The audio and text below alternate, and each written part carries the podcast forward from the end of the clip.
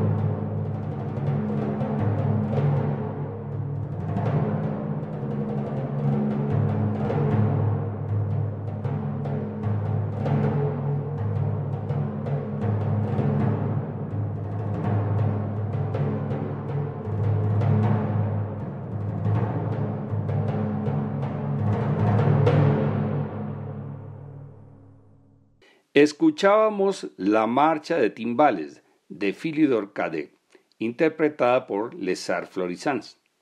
Vamos a continuar con la familia de cuerdas frotadas o de arco, violín, viola, violonchelo y contrabajo. La longitud de las cuerdas, por lo tanto el tamaño del instrumento, está directamente relacionado con su timbre. Entre más pequeño, más agudo. La sección de cuerdas es la parte más numerosa de la orquesta sinfónica y consta de primeros violines, segundos violines, violas, violonchelos y contrabajos. La parte de los segundos violines es en general más grave que la parte de los primeros y puede ser de acompañamiento o apoyo armónico. Escuchemos el sonido del violín, el rey de la orquesta. El primer violín dirigía la orquesta cuando todavía no se había inventado el puesto de director.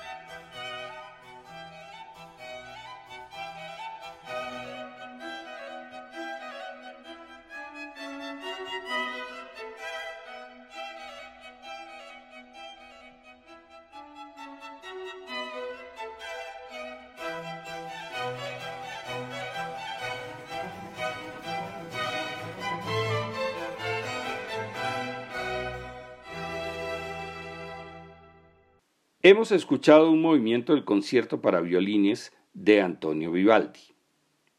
El violín es entonces el sonido más agudo de las cuerdas. Escuchemos ahora la viola con timbre más cálido e íntimo que generalmente completa las armonías.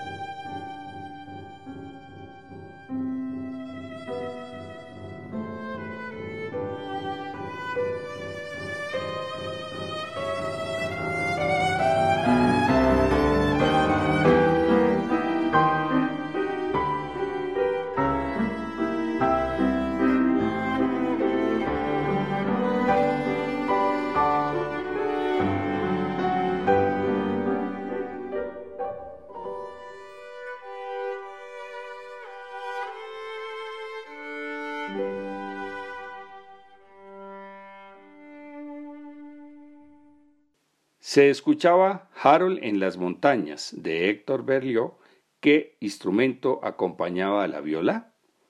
Físicamente la viola parece un violín un poco más grande. Continuemos con el violonchelo, situado una octava por debajo de la viola y por su tamaño es tocado entre las piernas.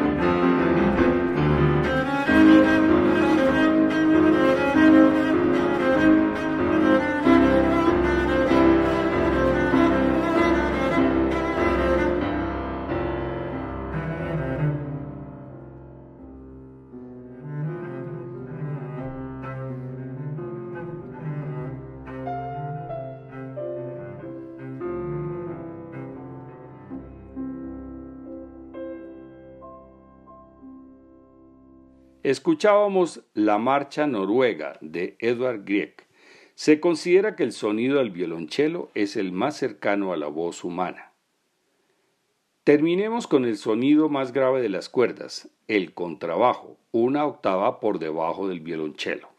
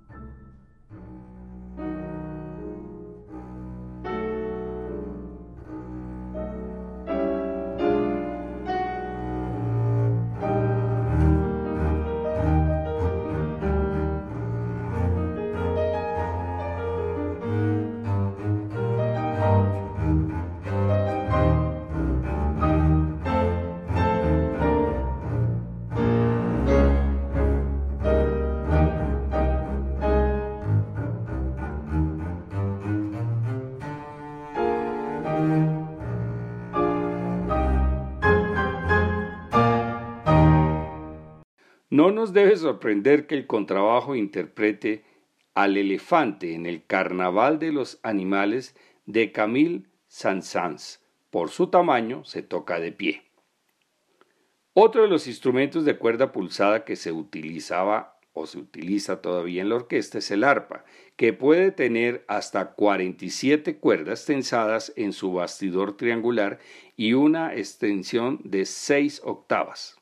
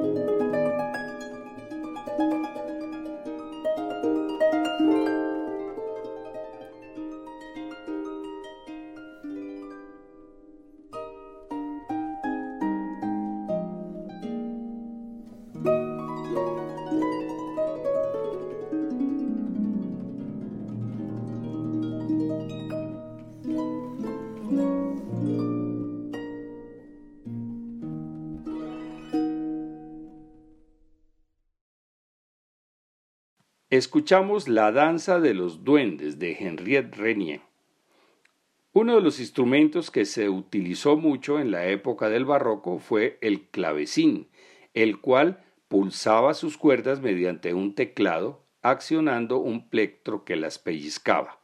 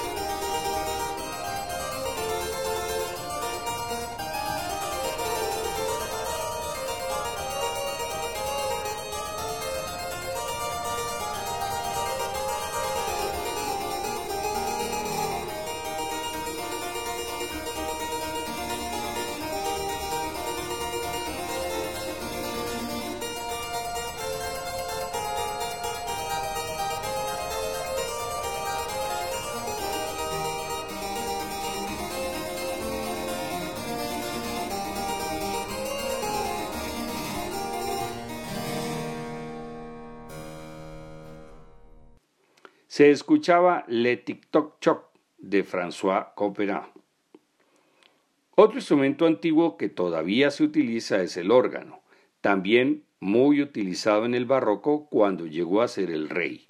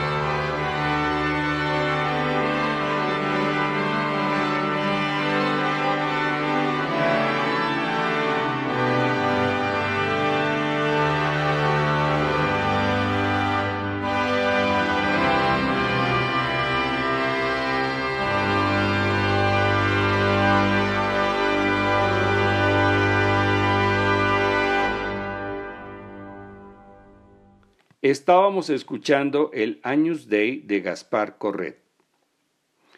Y llega el verdadero rey, el piano, cuyo antepasado, el pianoforte, fue inventado en el siglo XVIII por un fabricante italiano de calavecines.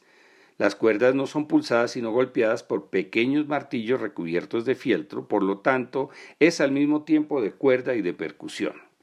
Y es el mejor acompañante, como lo escuchamos con la viola, el violonchelo y el contrabajo.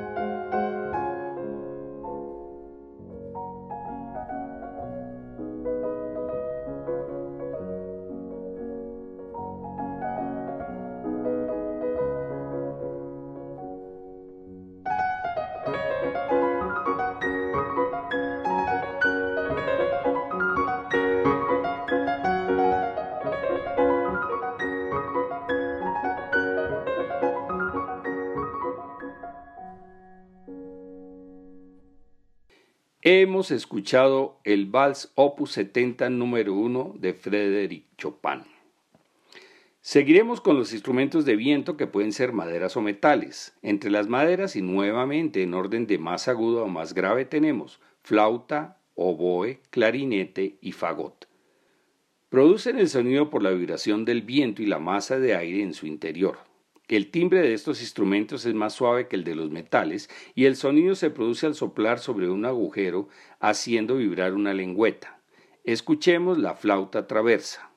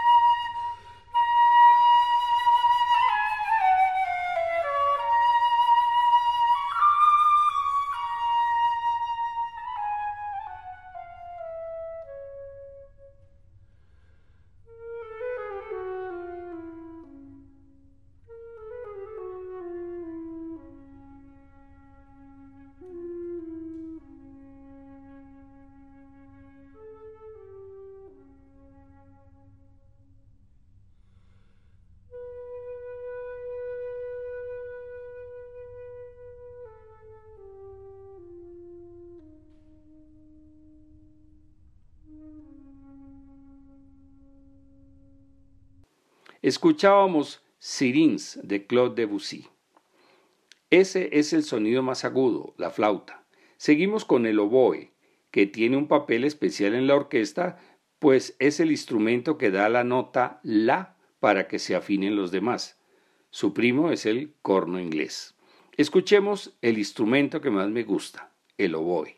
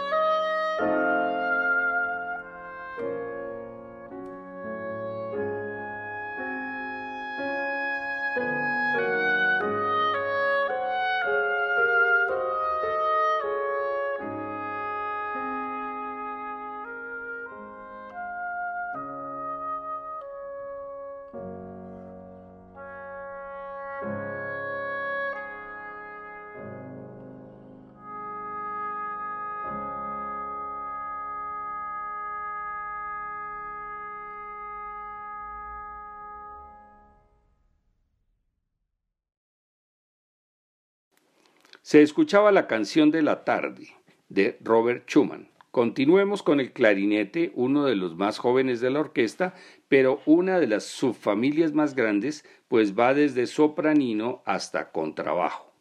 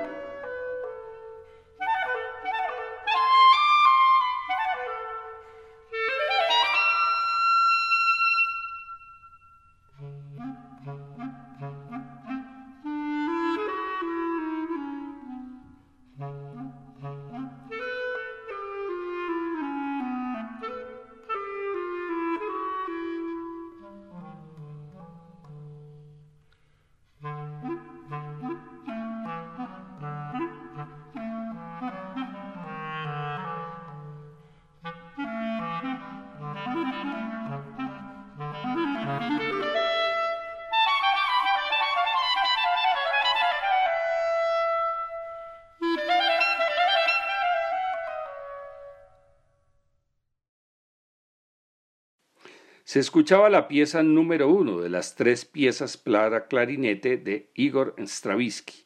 Seguimos con el más grave de la familia, el fagot.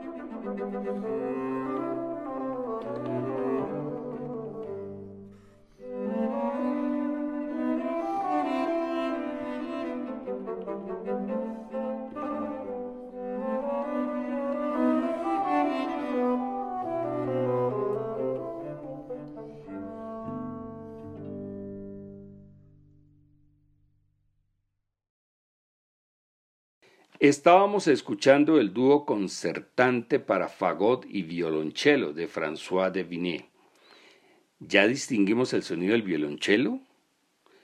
Estos son cuerdas y vientos muy parecidos.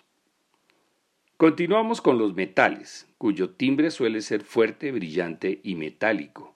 El sonido se produce por la vibración de los labios en una boquilla metálica de forma de copa que produce la frecuencia acústica. Nuevamente, de agudos a graves, comenzamos con la trompeta.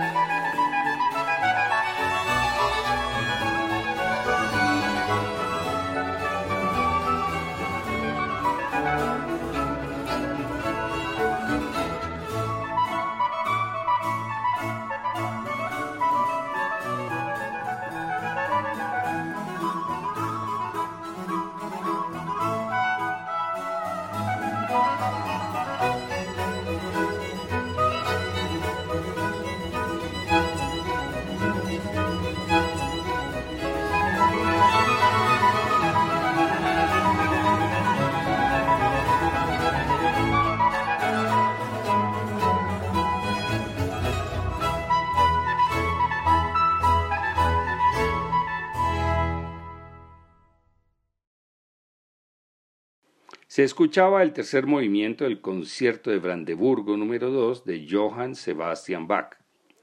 La trompeta es un sonido muy conocido en cualquier orquesta.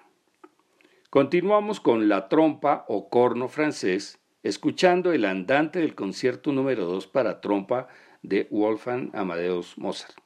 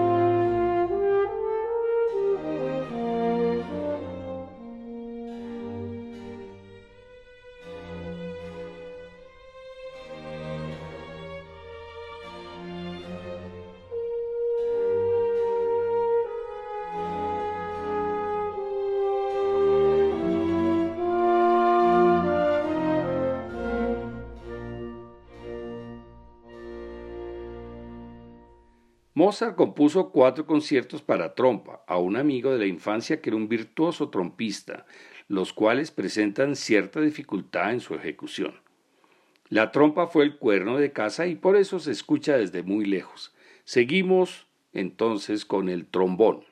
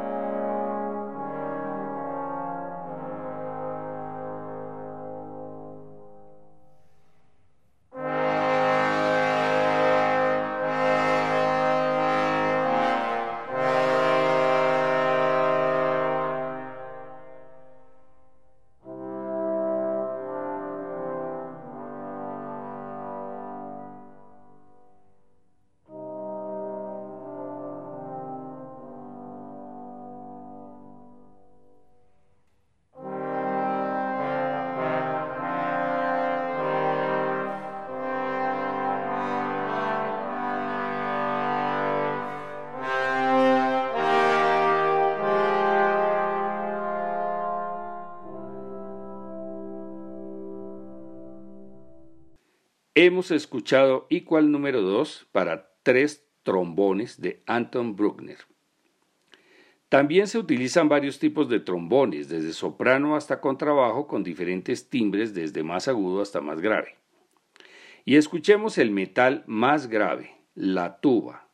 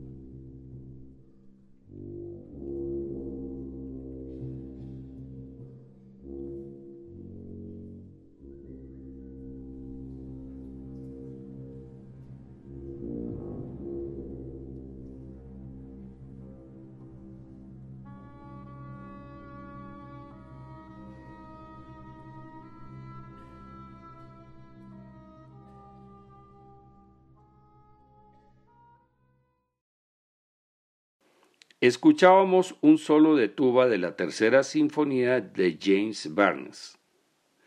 El belga Adolf Sachs inventó un híbrido de lengüeta con las maderas, pero que tiene un timbre muy parecido al clarinete.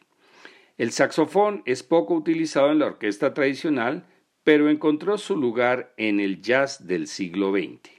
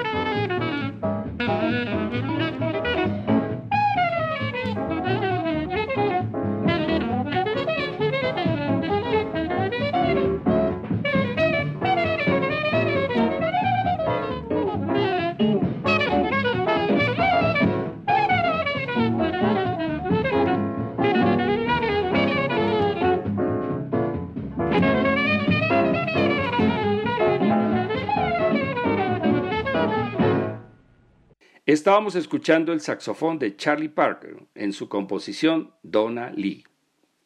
Existen varios tipos de saxofones, desde agudos a graves, sopranino, soprano, alto, tenor, barítono y bajo. En el mismo orden de tamaño, sopranino el más pequeño y bajo el más grande. Seguramente nos quedaron faltando algunos instrumentos que en ocasiones se utilizan como solistas para situaciones especiales, como la armónica de cristal que escucharemos en Lucia di la. Esperamos que este viaje por la orquesta nos haya preparado para poder distinguir los diferentes sonidos de los instrumentos. Aprovechemos para ir recorriendo los instrumentos que van entrando en escena en esta versión del conocido Frère Jacques, que en tono menor es el cuarto movimiento de la primera sinfonía de Gustav Mahler, conocida como Titán.